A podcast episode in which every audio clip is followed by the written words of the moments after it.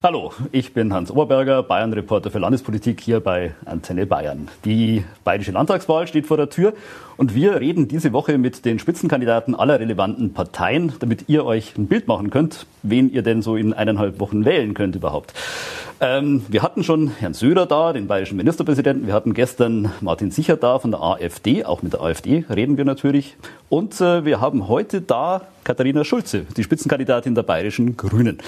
Übertragen wird die ganze Geschichte im Moment live bei Facebook, bei YouTube und auf antenne.de. Und Ihr könnt eure Fragen stellen, das habt ihr zum Teil schon getan, Fragen reingepostet, aber ihr könnt auch während der Live-Sendung jetzt noch Fragen posten, also einfach schicken, dann schauen wir, dass wir möglichst viele Fragen mit einbauen können. Frau Schulze, schön, dass Sie da sind. Sie Gerne. hatten schon einen stressigen Tag heute. Heute war schon die große äh, Demo in München mit äh, über 20.000, 30.000 äh, Teilnehmern. Äh, wie war's? Frage ich mal ganz am Anfang. Ähm, sehr schön. Also ich fand es kein stressiger Tag, sondern es hat einem eigentlich ganz viel Kraft gegeben, weil es waren so viele verschiedene Menschen auf der Straße und haben irgendwie auch deutlich gezeigt, unsere Demokratie gehört verteidigt, unser Europa gehört vorangebracht und wir stellen uns gegen Hass und Hetze und dann kommt man, finde ich, von so Terminen immer sehr beschwingt, weil man merkt, hey, es gibt so viele tolle Leute in unserem Land, die gemeinsam für das Gute arbeiten und kämpfen und dann kann es einem auch nur selber gut gehen.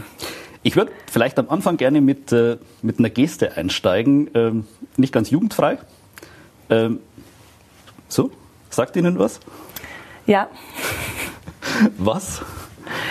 Ähm, ich, ich, glaube, ich weiß auch, was Sie anspielen. Das meine genau, ich, ja. Genau. Ja, das äh, war eine NPD-Demo. Da hat äh, ein NPD-Funktionär einen Hitlergruß gezeigt. Ähm, das ist mit mir durchgegangen, war nicht cool und nicht richtig. Und wer mich sonst kennt, weiß, dass ich gerade den Kampf gegen Rechtsextremismus, das ist ein Grund, warum ich Politik mache. Also ich selbst war ja auf dem Christoph Probst Gymnasium. Christoph Probst ist ja ein Mitglied der Weißen Rose gewesen.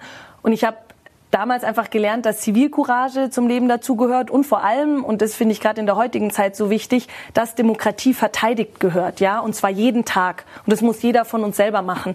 Und wenn ich dann Neonazis auf dem Marienplatz sehe, die den Hitlergruß zeigen, die andere Menschen äh, niederschreien und verächtlich machen, das, also das berührt mich zu tief. Da werde ich auch immer sehr, sehr emotional, weil ich finde einfach, dass es in unserem Land keinen Platz hat. Ja, wir sind alle, wir sollten alle die Demokratie verteidigen und feiern und diesem ganzen rechten Gedanken gut eindeutig abschwören. Hm. Wo sind so die Grenzen? Der, ich sage jetzt mal was in, in der politischen Auseinandersetzung, wo Sie sagen, das geht eigentlich gar nicht? Ja, ich äh, sehe es als sehr, sehr problematisch, dass wir mittlerweile in eigentlich allen Landtagen und, auch im Bundestag eine Partei sitzen haben, die jetzt die parlamentarische Demokratie nicht achtet, ja, die einen Diskurs führt, der hart an der Schmerzgrenze ist, ganz oft sogar noch darüber hinaus ist und der auch dazu geführt hat, dass wir so einen Rechtsruck im Land bekommen haben. Ich meine, Chemnitz zum Beispiel, ich fand es einfach nur krass, als ich diese Bilder online gesehen habe, wie ein rechter Mob Menschen durch unsere Straßen jagt. Ja, also da, da wird mir ganz anders. Da sage ich einfach nur, sorry, sowas will ich in unserem Land nicht sehen. Und ich glaube, das muss wirklich der allerspäteste Weckruf jetzt für alle Demokratinnen und Demokraten sein, dass wir in die Demokratiebildung investieren müssen, dass wir in Prävention investieren müssen, dass aber auch die Polizei gut ausgestattet gehört, dass man eben konsequent gegen rechte Strukturen vorgeht.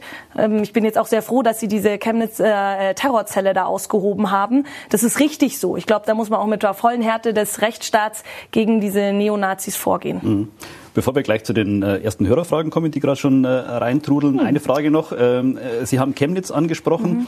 Ähm, die AfD auch schon angesprochen, ist ja hart dafür kritisiert worden, dass sie sich da quasi, wie heißt es immer so schön, Side an Side mhm. mit, den, äh, mit den Rechten marschiert ist.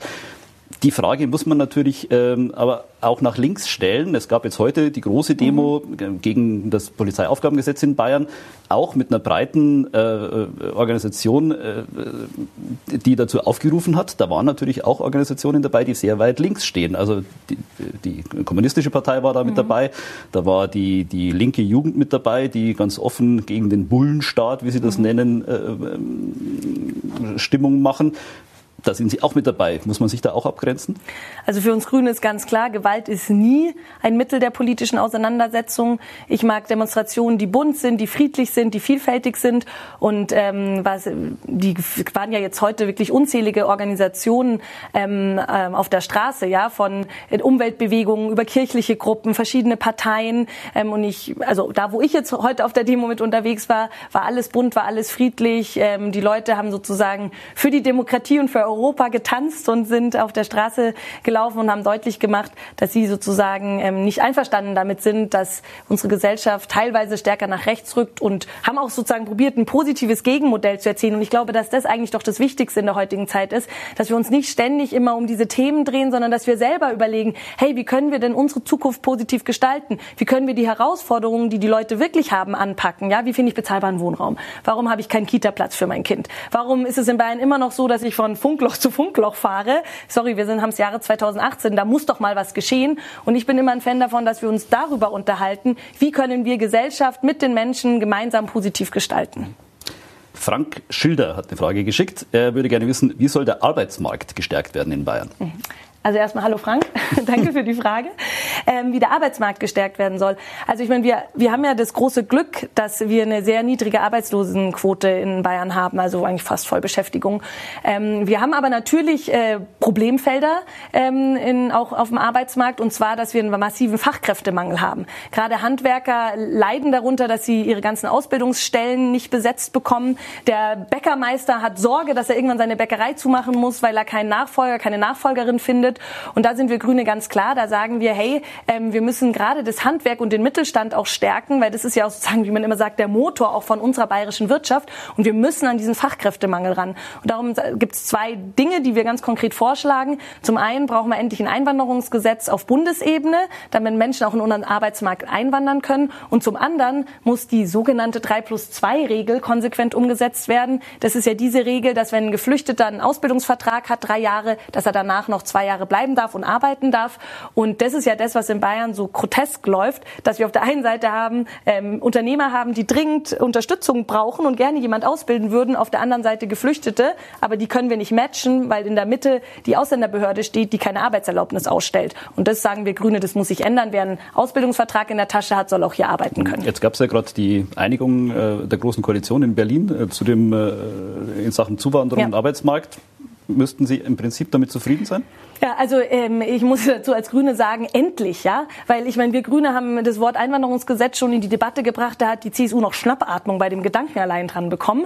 Ähm, und ich bin ja wirklich froh, man muss ja auch mal was Positives erwähnen, wenn jetzt die große Koalition da endlich mal einen Schritt nach vorne gemacht hat. Es gibt ja aber, soweit ich weiß, dann immer noch ein paar offene Stellen. Es muss ja jetzt auch erstmal durchs Kabinett und dann muss es erstmal im Bundestag und dann wird darüber noch debattiert. So wie ich das verstanden hatte, ist ja eine große Debatte auch über diesen sogenannten Spurwechsel, also ob ähm, zum Beispiel Beispiel Geflüchtete, die jetzt hier schon im Land sind, sozusagen rüberwechseln dürfen und dann auch über das Einwanderungsgesetz gegebenenfalls einwandern können. Da sagen wir Grüne ganz klar, ja, das brauchen wir, gerne mit einer Stichtagsregelung, dass man irgendwie auch einen klaren Cut macht. Soweit ich weiß, hat da die GroKo noch keine Einigung gefunden. Das wird Herr Seehofer, glaube ich, nicht mitmachen, hat er schon gesagt. Ja, dann ähm, da wäre dann zum Beispiel von unserer Seite ein Kritikpunkt, weil sollte man halt, wenn man es macht, dann halt auch gescheit machen. Aber da sehen wir ja, wie die, was Berlin da noch so tut. Patrick Kunisch fragt, wird bei E-Mobilität das CO2-Problem nicht von der Straße nur ins Kraftwerk verlagert? Ja, ähm, gute äh, und wichtige und auch interessante Frage, weil natürlich ist klar, äh, wenn wir jetzt äh, aus jedem Verbrennerauto ein E-Auto machen würden und dann weiter den Kohlestrom äh, in die E-Autos reinpumpen, hilft es dem Klima nichts, ja. Aber wir Grüne denken bei sowas ja sehr ganzheitlich und wir haben ja ein ganz klares Ziel, ja. Wir müssen die, diese Klimakrise in den Griff bekommen, weil das ist ja eins, das ist das größte Problem. Wenn wir unsere natürlichen Lebensgrundlagen nicht schützen können, dann äh, haben die nachfolgenden Generationen es hier bei uns nicht gut und ich finde, es ist unsere gemeinsame Aufgabe, dafür zu sorgen, dass unsere Kinder und Enkelkinder auch noch gut leben können. Sprich, Klimakrise bekämpfen, sprich 100 Prozent erneuerbare Energien. Und wenn wir das haben, wenn wir zum Beispiel, indem wir mehr Windkraft in Bayern wieder zulassen, ähm, haben wir natürlich auch sauberen Strom. Das ist natürlich dann schon mal besser. Aber ich möchte auch gleich dazu sagen, ähm, ich bin fest davon überzeugt, dass wir nicht jedes Verbrennerauto mit einem Elektromotorauto ersetzen können, weil wir dann zum Beispiel diese, die, ähm, diese Verkehrskollaps in den großen Städten ja auch nicht in den Griff bekommen. Sprich, aus meiner Vorstellung her ist gute und zukunftsfähige Mobilität ein größerer Mix. Also wir haben mehr ÖPNV-Angebote, mehr Bus, mehr Tram, äh, mehr Bahnverkehr. Immer auch noch werden wir auch Individualverkehr haben. Ich komme ja selber vom Land. Ähm, ich weiß, dass äh, in gewissen Orten in Bayern brauchst du halt einfach ein Auto. Da hätte ich das gerne, dass es dann ein sauberes Auto ist, gerne Elektromobilität oder es gibt ja auch noch Wasserstoffantrieb. Es gibt ja auch vielleicht noch andere Antriebsformen, die man vielleicht auch mal erforschen sollte. Äh, klar ist nur, wenn, damit wir die Klimakrise in den Griff bekommen, müssen wir umsteuern beim Thema Energie und beim Thema Mobilität. Mhm. Thema Mobilität noch, weil Sie gerade die Autos schon erwähnt haben. Ähm, die Grünen wären für Dieselfahrverbote in den Städten. Zumindest ist das ein Thema, das Sie definitiv nicht ausschließen würden. Äh, da werden Sie sich keine Freunde machen bei 40 Prozent Dieselfahrer in Deutschland. Ja. Wir Grüne sind für saubere Luft in den Städten, weil wir die Gesundheit der Menschen als sehr wichtig erachten. Und diese ganze Diesel-Thematik nervt mich, glaube ich, genauso wie die Großteil der Bürgerinnen und Bürger. Weil was ist denn da eigentlich passiert? Muss ich mir schon vorstellen. Da haben ganz viele Leute Diesel gekauft, weil ihnen jahrelang von den Herstellern gesagt wurde, kaufen Diesel, das ist gut, das ist gut für die Umwelt. Und dann kommt raus, dass die ähm, Automobilkonzerne betrogen haben. Die haben beschissen, um es mal ganz klar auszudrücken. Und jetzt soll der ähm, äh, Käufer des Autos irgendwie selber nachrüsten oder darf gegebenenfalls nicht mehr fahren. Also das geht gegen mein Gerechtigkeitsempfinden hoch 10. Ähm, das geht so nicht. Darum sage ich ganz klar, die Hardware-Nachrüstung muss durch die Automobilhersteller ähm, gezahlt werden. Alles andere wäre unfair. Ähm, ist der erste Punkt. Und der zweite Punkt, ähm, das Problem, warum wir jetzt vor Fahrverboten stehen, ist, weil ähm, die CSU-Regierung und die Große Koalition auf Bundesebene viel zu lange die ähm, klaren Signale aus Brüssel missachtet haben. Die haben seit 2010 wissen die ja um die Feinstaubproblematik und haben immer so gesagt, ja, ich höre nichts, ich sehe nichts und dann wird es irgendwie an uns vorbeigehen. Und die Gerichte werden am Ende Fahrverbote anordnen müssen, weil wir sind nun mal ein Rechtsstaat, weil es geltendes Recht ist. Und darum gilt doch auch dort endlich eine ähm, öffentliche Verkehrswende herbeiführen, in den großen Städten, in Tram investieren, in Busspuren investieren, in Anrufsammeltaxis, in die S-Bahn und, und, und, damit wir das möglichst vermeiden und für die Dieselkäufer Hardware-Nachrüstung auf Kosten der Automobilhersteller. Mhm. Aber glauben Sie tatsächlich, dass es eine Lösung ist mit den Dieselfahrverboten? Ich meine, die CSU verweist zu Recht immer darauf, dass jetzt das, was in Hamburg gemacht wird, dass da zwei Straßen in der Innenstadt gesperrt werden, im Prinzip Prinzip ein Witz ist. Also ich glaube, das sehen wahrscheinlich alle so, dass das das Problem nicht wirklich löst.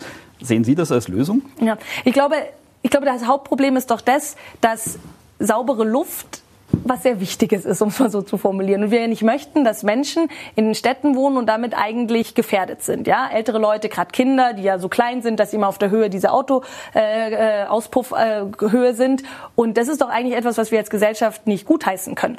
Und dann müssen wir doch sozusagen, so empfinde ich das als verantwortungsvolle Politik, sich überlegen, wie können wir das möglichst vermeiden. Und es geht für mich nur, indem wir massiv in den öffentlichen Personennahverkehr investieren, äh, massiv, und indem wir irgendwie gucken, dass wir diese Feinstaubbelastung Belastung runterbekommen. Und dann musst du halt eben überlegen, wie du das bestmöglichst machen kannst. Zum Beispiel, wenn wir alleine, wenn ich jetzt hier München nehme, wenn wir da mehr in die Radinfrastruktur investieren würden. Ich bin mir hundertprozentig sicher, mehr Leute würden Fahrrad fahren, wenn es nicht immer super enge Radwege sind und von hinten wirst du von dem super schnellen Radler überholt. Wenn du jetzt vielleicht gemütlicher fahren willst, dann steht ganz oft ein Auto mitten auf dem Fahrradweg und du denkst dir einfach nur so, sorry, das ist eigentlich meine Spur. Und ich glaube, da könnten wir schon sehr viel Druck rausnehmen, sodass dann vielleicht nur noch die in die Stadt auch fahren müssen, die auch rein müssen, weil sie zum Beispiel von A nach B was transportieren oder der Lieferverkehr sind. Irgendwie müssen ja die Waren auch in die Stadt kommen. Und so, glaube ich, kriegt man die Feinstaubproblematik viel besser und leichter in den Griff, wenn man diese Maßnahmen macht. Und darum sind Fahrverbote, finde ich, immer nur das aller, aller, aller, aller, aller möglichste letzte Mittel,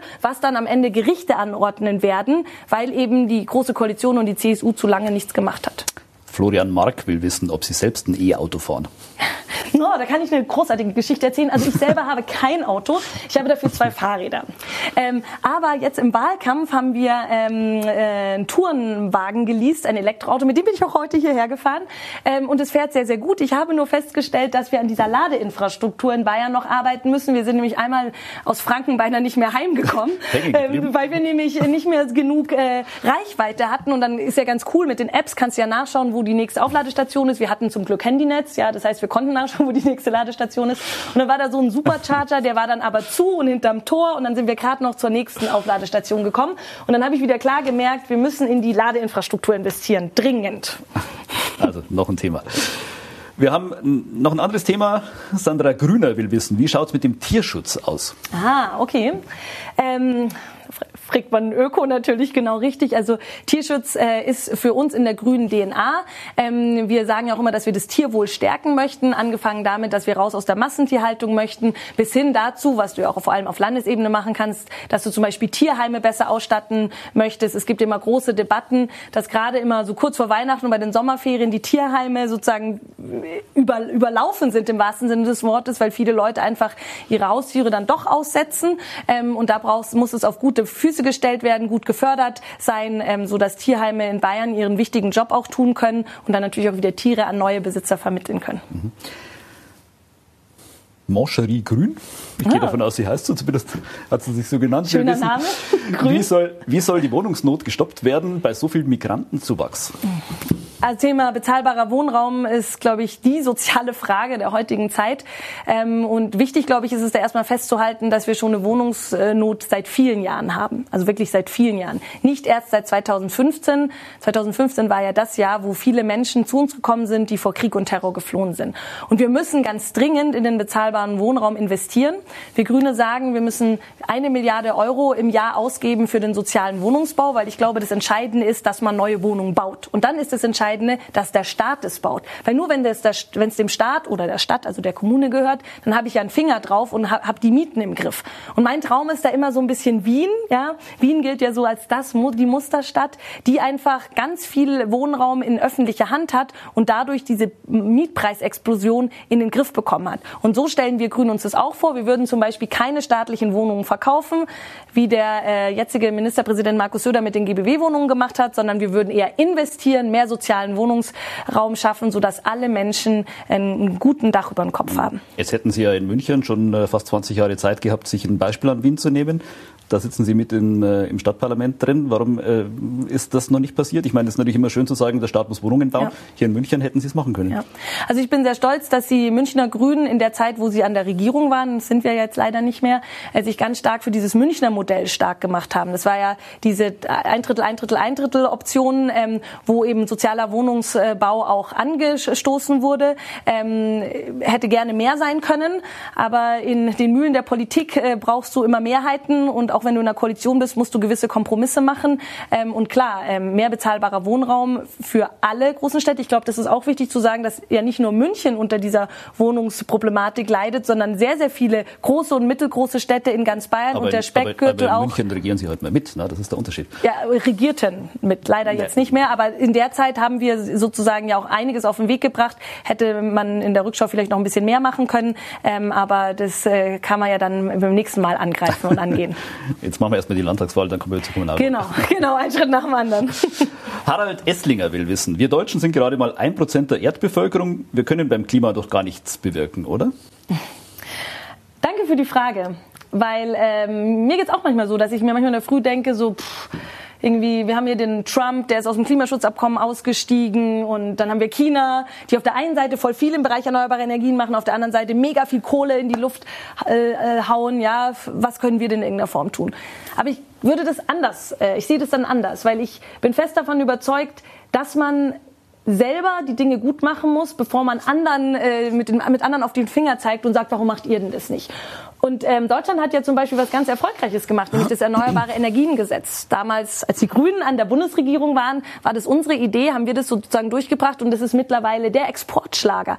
Andere Länder äh, machen uns das nach, weil sie gemerkt haben, hey, sauberer Strom ist möglich. Und darum bin ich fest davon überzeugt, wenn wir hier in Bayern und in Deutschland global denken, aber lokal handeln, also bei uns vor Ort dran setzen, dass wir die Klimaschutzziele einhalten, haben wir schon mal was Gutes für die nachfolgenden Generationen und für uns gemacht und sind gleich gleichzeitig ein gutes Vorbild. Und das Schöne ist ja auch, man kann was für den Klimaschutz tun. Wir müssen da nicht auf den Trump warten, auf den man, glaube ich, ewig warten kann oder muss oder auf irgendjemand anders, sondern wir können proaktiv selber vorangehen, indem wir selber bis 2030 100 Prozent erneuerbare Energien haben, indem wir in der Landwirtschaft umsteuern, indem wir auf nachhaltige Mobilität setzen. Also es ist alles machbar und da sage ich immer, müssen wir nicht warten, dass irgendjemand anders was für uns tut, packen wir es doch lieber selber. Sie versprechen ja in Ihrem äh, Wahlprogramm hier für die Landtagswahl äh, Umstellung äh, auf 100 Prozent erneuerbare Energien in Bayern bis 2030. Ja. Das ist natürlich ambitioniert, sage ich jetzt mal. Nee, ich finde das nicht ambitioniert. Ich finde, dadurch, dass wir diesen massiven Druck haben, dass wir diese Klimakrise haben und ich glaube, den Sommer mit dieser Dürre hat glaube ich, jeder tief in sich drin gespürt, dass diese Klimakrise nicht etwas ist, was irgendwie eine philippinische Insel betrifft und naja, dann steigt halt da der Meeresspiegel, sondern es ist auch bei uns ein Problem, ja. Diese Dürre, die ist nicht nur schlecht für Natur, für die Tiere, sondern auch für uns Menschen, ja. Wenn du eine ältere Person bist oder ein Kind bist oder selbst ich fand es einfach mega anstrengend, ich konnte schlecht schlafen, es war einfach alles mega heiß und so. Ähm, und gerade in der Stadt, ja, wo es nochmal aufgeheizt ist, also es ist also es ist urgent, um es mal so zu sagen. Also es ist es dringend, es drängt. Das heißt, bis 2030 100 Prozent erneuerbare Energien haben wir durchgerechnet und ausgerechnet. Das müssen wir erreichen, weil sonst haben wir einfach ein Problem mit der Einhaltung der Klimaziele. Aber, aber wie, wie, kriegen Sie das hin? Ich meine, genau. Sie, Sie, haben immer noch nicht die Grundlastfähigkeit. Das heißt, irgendwann weht kein Wind, irgendwann scheint keine ja. Sonne und äh, da gibt es genau. noch kein probates Mittel, wie man das hinkriegt. In der Regel im Moment gleicht man das auch mit, mit, mit äh, Gaskraftwerken. Gaskraftwerken. Genau, das ist das, genau. was im Moment das Mittel ist. Aber was ist Ihre Alternative? Genau. Also wir haben da ein umfangreiches Konzept. Ich möchte es mal ein paar Beispiele skizzieren. Also erstmal müssen wir natürlich den Ausbau von erneuerbaren Energien vorantreiben. Sprich, wir wollen das Windkraftverhinderungsgesetz der CSU zurückdrehen. Ähm, seit es das ja gibt, die sogenannte 10H-Regel, können äh, äh, ist sozusagen die Windkraftausbau in Bayern gestorben. Das heißt, wir würden wir mehr Windräder bauen, um überhaupt mal Strom zu produzieren. Kurz erklärt, 10H-Regel heißt, ja. ein Windrad muss mindestens zehnmal so weit von der nächsten Wohnbebauung weg sein, wie es hoch ist. Genau, genau. Und da brauchen wir natürlich erstmal äh, selber Energieträger, um Strom zu produzieren. Der zweite Punkt ist, ich meine, da müssen wir uns auch nichts vormachen. Natürlich müssen wir in den Leitungsausbau investieren. Alles andere geht ja nicht, ja. Wenn gerade in Norddeutschland viel erneuerbaren Energien Strom versorgt wird und wir hier in Süddeutschland viel Strom brauchen, brauchst du auch irgendwie Leitungen, die das von A nach B tragen. Und der dritte Punkt ist natürlich, du musst in die Speichertechnologie investieren und zwar massiv in die Forschung, in die Entwicklung, damit du eben auch in Zeiten, wo die Sonne nicht scheint oder Wind nicht weht, ähm, ausreichend äh, Strom äh, hast, den du gespeichert hast und den du dann ins System hineintragen kannst. Und alle Energieexpertinnen und Experten haben das mehrfach ausgerechnet mit ganz vielen Modellen und sagen, das geht. Was fehlt, ist der politische Wille. Was fehlt, ist auch die Richtungsentscheidung, dorthin zu gehen. Und darum sagen wir Grüne ganz klar, uns ist der Schutz des Klimas wichtig. Äh, wir wollen 100 Prozent erneuerbare Energien bis 2030 und wir wissen auch, wie es geht. Ich würde gerne noch mal zurückkommen, äh, ganz zum Anfang. Wir haben ganz am Anfang ja schon mal über die die, über das äh, Polizeiaufgabengesetz mhm. und über die große Demo ja. heute gesprochen. Ähm, denn das Thema Sicherheit ist natürlich auch ein Thema, das uns immer wieder umtreibt. Und da kamen auch einige Fragen rein. Mhm.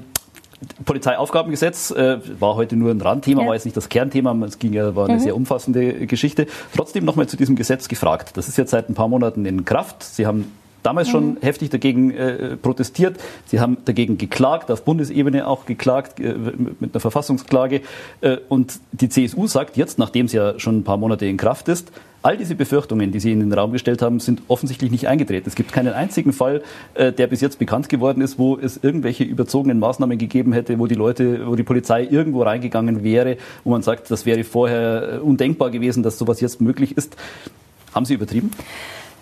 Ich möchte damit mal anfangen. Ähm, wir leben zum Glück in einem sehr sicheren Bundesland in Bayern. Wir haben die niedrigste Kriminalitätsrate seit 30 Jahren. Ich zitiere den Innenminister ähm, Joachim Herrmann, CSUler. Ich äh, zitiere ihn, weil ich finde das großartig, dass unsere bayerische Polizei, die anderen Sicherheitsorgane, Rettungsdienste und Co. so eine tolle Arbeit machen. Das ist super. Und obwohl wir diese Situation haben, haben wir eine CSU-Regierung, die unsere Bürger- und Freiheitsrechte einschränken möchte. Und ich finde es absolut legitim und ich kann jeden Einzelnen nachvollziehen, der genau sagt, sag einmal, geht's noch? Was macht ihr denn hier eigentlich? Und deswegen sind die Menschen auf die Straße gegangen. Ich meine, ich bin auch für mehr Polizei. Ich möchte, dass wir mehr Polizistinnen und Polizisten haben, dass sie nicht so einen riesen Überstundenberg haben. Ich möchte mehr Demokratiebildung, mehr Präventionsprojekte. Ich möchte die Rettungskräfte stärken, damit wir weiter in einem sicheren und freien Land leben können. Aber ich lasse mir doch von der CSU meine Bürgerrechte nicht einschränken. Und genau das hat die CSU gemacht mit diesem Polizeiaufgabengesetz, weil wir sind ja zum Glück ein Rechtsstaat, im Grundgesetz nun mal ein Trennungsgebot zwischen Geheimdiensten und Polizei ist. Und die CSU hat es aufgeweicht, indem sie der Polizei Aufgaben im Gefahrenvorfeld übertragen hat. Und das ist einfach rechtsstaatlich und verfassungswidrig ein Problem. Und ähm, wenn die CSU sagt, da wäre angeblich noch nichts groß passiert, ich habe ja Anfragen genau zu dem Thema gestellt im Landtag, habe noch nicht alle zurück, aber zum Beispiel eine Anfrage hat gezeigt, dass schon ähm, mehrere Menschen länger als äh, diese drei äh, Monate in der Präventivhaft äh, waren. Ähm, einer, genau, einer sogar äh, ähm, zwei Monate. Und ähm, ich meine, das ist, also da mag man jetzt vielleicht sagen, naja, das war halt eine Person oder so. Man muss sich ja immer mal überlegen, äh, wenn gewisse Regeln und Gesetze geschaffen werden, könnte das natürlich auch mal von jemand ausgenutzt werden, der oder die es nicht gut mit der Gesellschaft oder mit uns meint. Und darum glaube ich, ist es ganz zentral, dass die Gesetze, die gemacht werden, verfassungsgemäß sind, dass sie auf dem Boden des Grundgesetzes stehen und dass man immer diesen Spagat gut schafft zwischen Sicherheit und Freiheit, weil ich glaube, wir sind alle froh, in einem sicheren Land zu leben, aber ich bin überzeugt davon, dass wir auch alle sehr froh sind, dass wir in einem freien Land leben dürfen. Gerade wenn wir jetzt uns in andere Länder umschauen, wo Pressefreiheit eingeschränkt wird, wo äh, Grundrechte mit Füßen getreten werden, sage ich ganz klar, hey, auch unsere Freiheit müssen wir verteidigen, denn die stirbt bekanntermaßen scheibchenweise. Mhm. Stefan Bleiben fragt genau dazu, Sie haben es gerade schon mhm. gesagt, wir leben im sichersten äh, Bundesland, mhm. das ist statistisch ja. so, das ist schön. Äh, warum sollten wir deswegen die Grünen jetzt noch wählen? Was würden Sie ändern? Im Bereich innere Sicherheit? Ja. Will er das wissen im Bereich innere Sicherheit ja. oder allgemein? Nee, es geht, ging um Sicherheit. Ah, um Sicherheit. Okay, sehr gut. Ähm, als Innenpolitikerin freut mich so eine Frage sehr. Ähm, ja, das kann ich äh, ganz klar ähm, äh, sagen, weil wir Grüne innere Sicherheit ein bisschen weiterdenken. Die äh, CSU denkt innere Sicherheit hauptsächlich im Bereich Sicherheitsbehörden und Polizei und Verfassungsschutz. Das sehen wir auch als wichtigen Teil an. Darum habe ich ja gesagt, unsere bayerische Polizei muss gut ausgestattet sein. Sie braucht zum Beispiel endlich einen digitalen Streifenwagen. Überstundenberg muss abgebaut werden. Bayerische Grenzpolizei und Kavallerie, bayerische Kavallerie gehören weg. Ich möchte lieber mehr IT-Spezialisten und IT-Spezialisten, äh, Spezialistinnen einstellen. Haben Sie was gegen Pferde? ich habe nichts gegen Pferde, aber ich habe noch nicht mitbekommen, dass äh, Pferde die neuesten Cracker oder Hacker sind, die bei uns bei Cyberkriminalität helfen können. Vielleicht meint ja auch Markus Söder Trojaner und hat es noch nicht ganz zusammen zusammenbekommen, I don't know. Aber was ich auf jeden Fall ausdrücken möchte, wir haben ja zum Beispiel eine große Gefahr, ist ja die Cyberkriminalität. Der Unternehmen werden angegriffen, Bürgerinnen und Bürger, der Staat. Und da äh, muss die bayerische, also da würde ich die bayerische Polizei gerne noch stärker unterstützen, damit äh, da wirklich die besten Hacker im Staatsdienst arbeiten, damit wir in dem Bereich vorankommen. Aber aus grüner Sicht ist das nicht das einzige Thema bei dem Thema innere Sicherheit, sondern wir müssen auch in die Zivilgesellschaft stärken. Wir müssen in Prävention reingehen, in Demokratiebildung. Wir müssen sozusagen die Maßnahmen stärken, damit es erst gar nicht zu Straf- und Gewalttaten kommt. Weil die Polizei und die Rettungskräfte, die kommen ja dann immer erst ins Spiel, wenn es eigentlich schon zu spät ist oder was passiert ist. Und wir müssen ja eigentlich als Gesellschaft dafür sorgen, dass wir stabil zusammenleben, dass wir gut zueinander äh, sind, dass äh, sowas wie Hass und Hetze und Rassismus erst gar nicht beginnt oder Extremismus insgesamt gar nicht beginnt, sondern dass wir alle auf dem Boden des Grundgesetzes stehen, dass wir wissen, was zu unserer Demokratie gehört und was nicht. Und auch darein musst du investieren. Und darum ist sozusagen der innere Sicherheitsbegriff und die Idee davon einfach ein bisschen umfassender, wie immer immer nur zu sagen, schärfere Gesetze und mehr Polizei, sondern äh, wir sagen, wir müssen das ganzheitlich angehen und auch äh, im Bereich Demokratie und in die Zivilgesellschaft investieren. Mhm. Ich weiß jetzt nicht, ob das jetzt Überzeugung hat, aber vielleicht kann der Herr zurückschreiben und Bescheid sagen. Ansonsten, ansonsten vermitteln wir nochmal. Genau, genau. Einfach eine Mail schreiben. Ich genau. wäre sehr daran interessiert, ähm, wie, ob, ob das äh, überzeugt hat. Zum Schluss, wir kommen schon so langsam in die, in die, in die letzte Kurve. In eineinhalb Wochen die Wahl. Wenn man sich die aktuellen Umfragen anschaut, dann ist die einzig denkbare äh, Zweierkoalition, mhm. die im Moment möglich ist, schwarz-grün. Äh, die CSU hat gesagt, schwierig, schwierig, schwierig, keine Schnittpunkte. Sie sind im Prinzip offener. Ihr äh, baden-württembergischer Ministerpräsident Kretschmann hat sogar aktiv empfohlen, offen für eine Koalition mit der CSU zu sein. Sind Sie das? Also wir bayerische Grüne sind an dem Thema zum Glück super klar. Mit uns kann man immer über eine gerechte und über eine ökologische Politik reden, nicht aber über eine antieuropäische und autoritäre. Also da haben wir eine ganz klare Haltung. Äh, die haben wir vor dem 14.10., die haben wir auch nach dem 14.10. Und so sind wir auch in diesen Wahlkampf reingegangen. Grün pur, unsere Themen und unsere Inhalte nach vorne. Und natürlich sind wir bereit, auch Verantwortung für das schöne Land zu übernehmen, weil warum ist man sonst parteipolitisch auch aktiv? Ich meine, ich, wir haben gerade darüber diskutiert, was wir alles anpacken wollen und müssen, weil wir einfach gesehen haben, dass wir Herausforderungen haben. Wir kamen jetzt zum Beispiel noch gar nicht auf das Thema, dass Frauen immer noch weniger verdienen als Männer für die gleichwertige Arbeit und das im Jahre 2018. Dass Hebammen, dass Krankenpflegerinnen, dass Altenpflegerinnen so unglaublich schlecht bezahlt werden. Ich meine, das ärgert mich jeden Tag und ich finde, beim Thema gleiche Rechte und Chancen für Frauen muss sich in diesem Land auch noch einiges tun. Also sprich, es gibt drängende Herausforderungen, wo wir grüne Ideen haben, wie wir das gerne lösen würden die Sie gerne bei der CSU einbringen würden? Na, wir würden es erstmal gerne lösen, ja, ähm, und wir würden gerne auch die, die Möglichkeit haben, das zu tun. Ähm, aber das können wir jetzt hier irgendwie gut darüber diskutieren. Aber das Schöne an der Demokratie ist ja auch, dass das nicht in meiner Hand alleine liegt und in Ihrer auch nicht, ähm, sondern in der Hand der Wählerinnen und Wähler. Und am 14.10. um 18 Uhr äh, wissen wir, wie es dann am Ende ausgegangen ist, weil dann werden diese Balken nach oben schnellen und dann bin ich sehr gespannt, äh, wo der grüne Balken ist. Und äh, darauf kann ich mich jetzt erstmal nur konzentrieren. Warten wir es ab. Wir schauen, genau. wo der grüne Balken steht in eineinhalb Wochen. Katharina Schulze von den Grünen, vielen Dank, dass Sie da waren. Sehr gerne. Das war's schon wieder für heute. Okay. Ähm, ich darf mich auch für die vielen Fragen bedanken und äh, auf morgen verweisen. Es geht äh, morgen weiter mit unserem Kandidatencheck hier auf Antenne Bayern, auf äh, antenne.de, auf YouTube und auf Facebook Live. Morgen zu Gast um 18 Uhr Natascha Kohnen, die Spitzenkandidatin der bayerischen SPD. Dankeschön. Ciao, ciao.